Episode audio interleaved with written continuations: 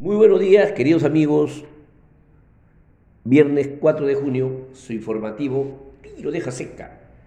Queridos amigos, vamos a hacer un comentario sobre la perspectiva para el nuevo gobierno, que a nuestro modo no parece muy diferente. El día domingo 6 serán las elecciones para elegir a nuestro próximo presidente. Pero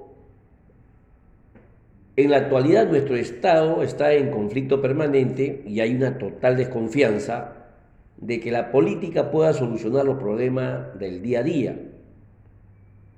Con esta elección, Perú, nuestra patria, afronta dos riesgos concretos. Uno, el de la presidencia sin mayoría, con un Congreso muy fragmentado, con una fragmentación mucho mayor a la que hemos tenido históricamente. Y un segundo riesgo, consecuencia del primero, es que haya problemas de gobernabilidad similares a lo que hemos vivido en los últimos cinco años. Esta es la situación de todos, muchos votantes peruanos, que mañana, perdón, el domingo, vamos a decidir en las urnas quién ocupará la presidencia, obligados a elegir, como les repito, entre los dos extremos.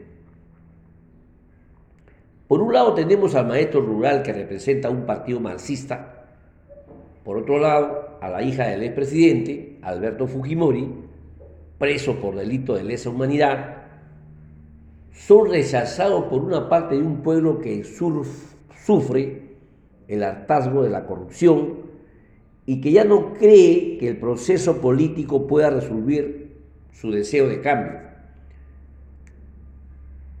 Particularmente las encuestadoras favorecen a Castillo con un voto muy corto de margen de diferencia y no pronostican un claro ganador, pero prevén un alto porcentaje de indecisos, tanto de votos blancos y viciados, que señalan el escepticismo generalizado de muchos. Entonces, nos preguntamos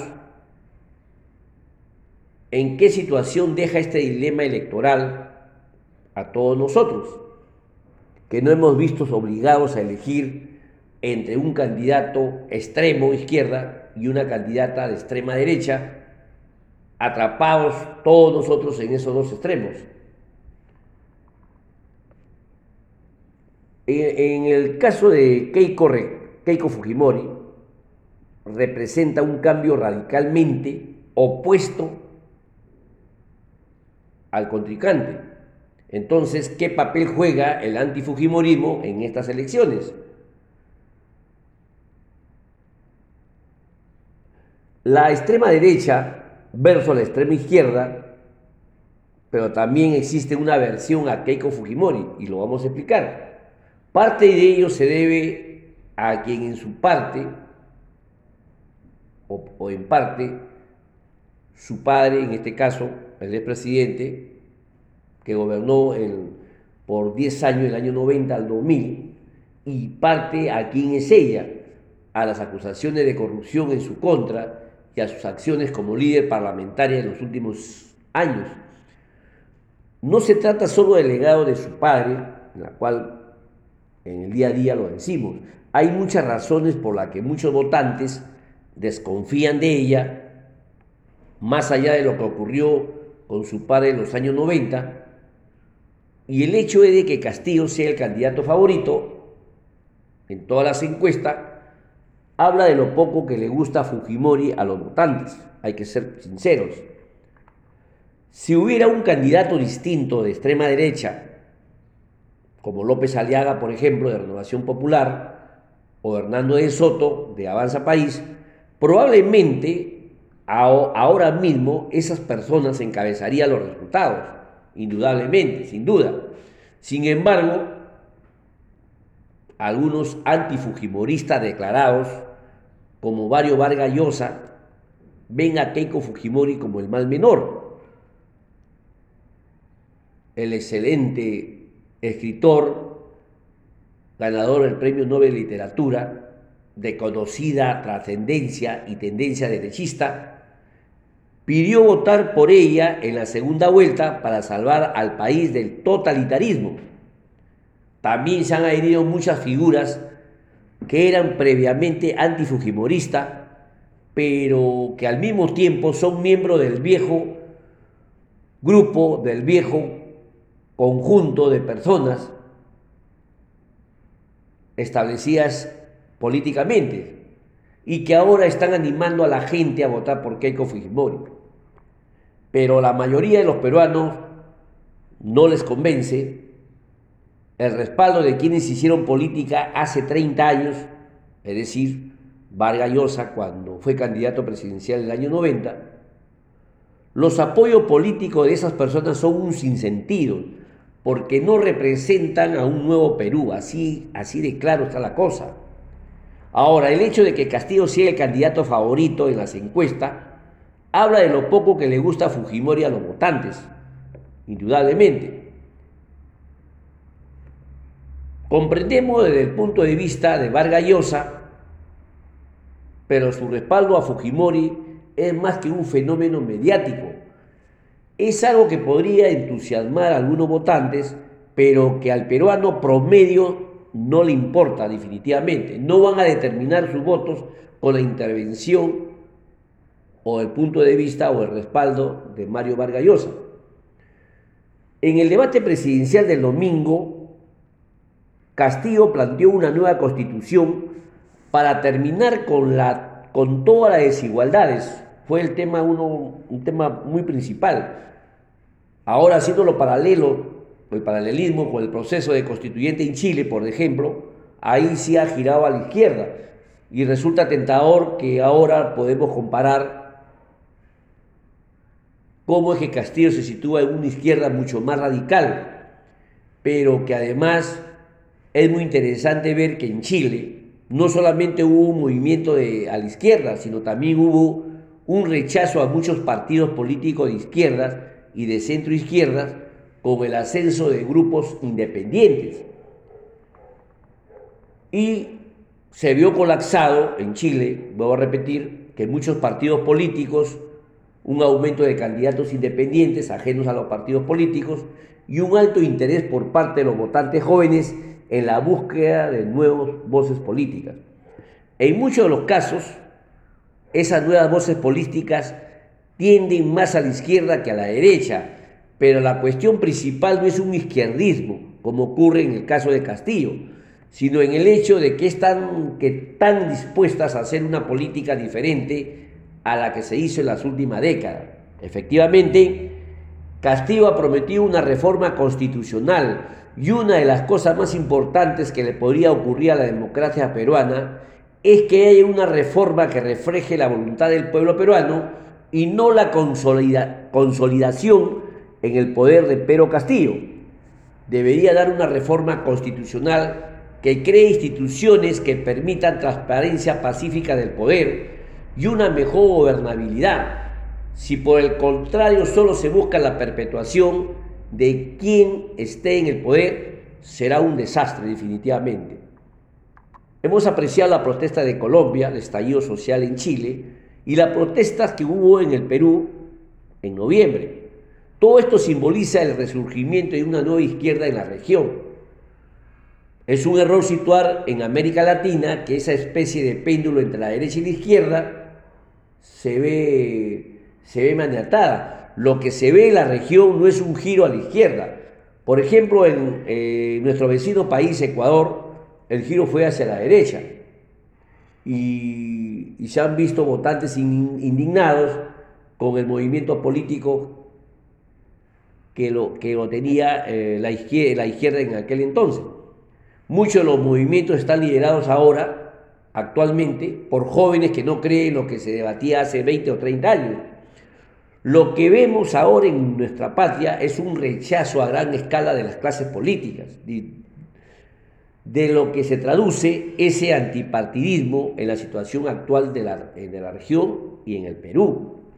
Lo que se ve en Chile, en Perú, en Brasil es una ruptura con los partidos políticos. Hoy en día los jóvenes tratan de organizarse, formarse entre ellos nuevos movimientos políticos, pero se niegan a establecer el tipo de organización que les resultaría más eficientes para hacer política. Por ejemplo, en Chile, los partidos independientes organizan dos grandes listas para la Convención Constitucional. Sin embargo, se niegan a llamarse a sí mismos partidos políticos. Pero resulta fascinante porque está claro que si lo son auténticamente partidos políticos. El antipartidismo que vemos en Latinoamérica es catastrófico, es lastimoso porque obstaculiza la organización de quienes realmente quieren hacer cambios en la política. Y una de las razones por la cuales los votantes de Perú están indignados con la clase política son los escándalos de corrupción que han ocurrido en los últimos años. Y la gente en Perú quiere cambio, que al mismo tiempo rechazan los partidos políticos. Y a fin de cuentas, si, si queremos un cambio político necesitamos crear una organización, una estructura y participar coherentemente en las elecciones contribuye a esas sanciones que los presidentes peruanos en los últimos años se hayan visto salpicados, manchados por la corrupción. Todo esto es un problema cíclico. Nosotros, los peruanos, los sentimos constantemente decepcionados con los resultados electorales, electorales perdón, porque elegimos políticos aparentemente anticorruptos que terminan resultando corruptos. Y no basta con que un político se defina como anticorrupto porque el liderazgo individual no es suficiente para combatir la corrupción. Tiene que haber grupos que implementen instituciones que luchen contra la corrupción. Uno de los retos de este comicio es que ningún candidato ha abarcado ese movimiento anticorrupción, ni, ni hay ningún líder que lo represente. Por un lado, Keiko Fujimori está siendo investigado por corrupción. Por otro lado, hay acusaciones con, no hay acusaciones directamente contra Pedro Castillo, pero sí a, su, a, sus, a sus miembros. Pero esto tampoco tiene en su programa un plan anticorrupción con el que vaya a institucionalizar las reformas que son necesarias para eliminar la corrupción del sistema. Todos los presidentes peruanos que han asumido a cargo en los últimos 20 años, a excepción de este último transitorio, han decepcionado a, todo, a todos los peruanos y han visto descender sus índices de popularidad rápidamente. El escenario finalmente más probable para Castillo o Fujimori es que cuando sean elegidos el público peruano los rechace. Definitivamente es un mensaje muy duro pero las intenciones de los votantes peruanos deben canalizarse a través del sistema y no parece probable que eso vaya a ocurrir con ninguno de los dos candidatos que, aspiran, que aspiramos o que aspiran a la presidencia.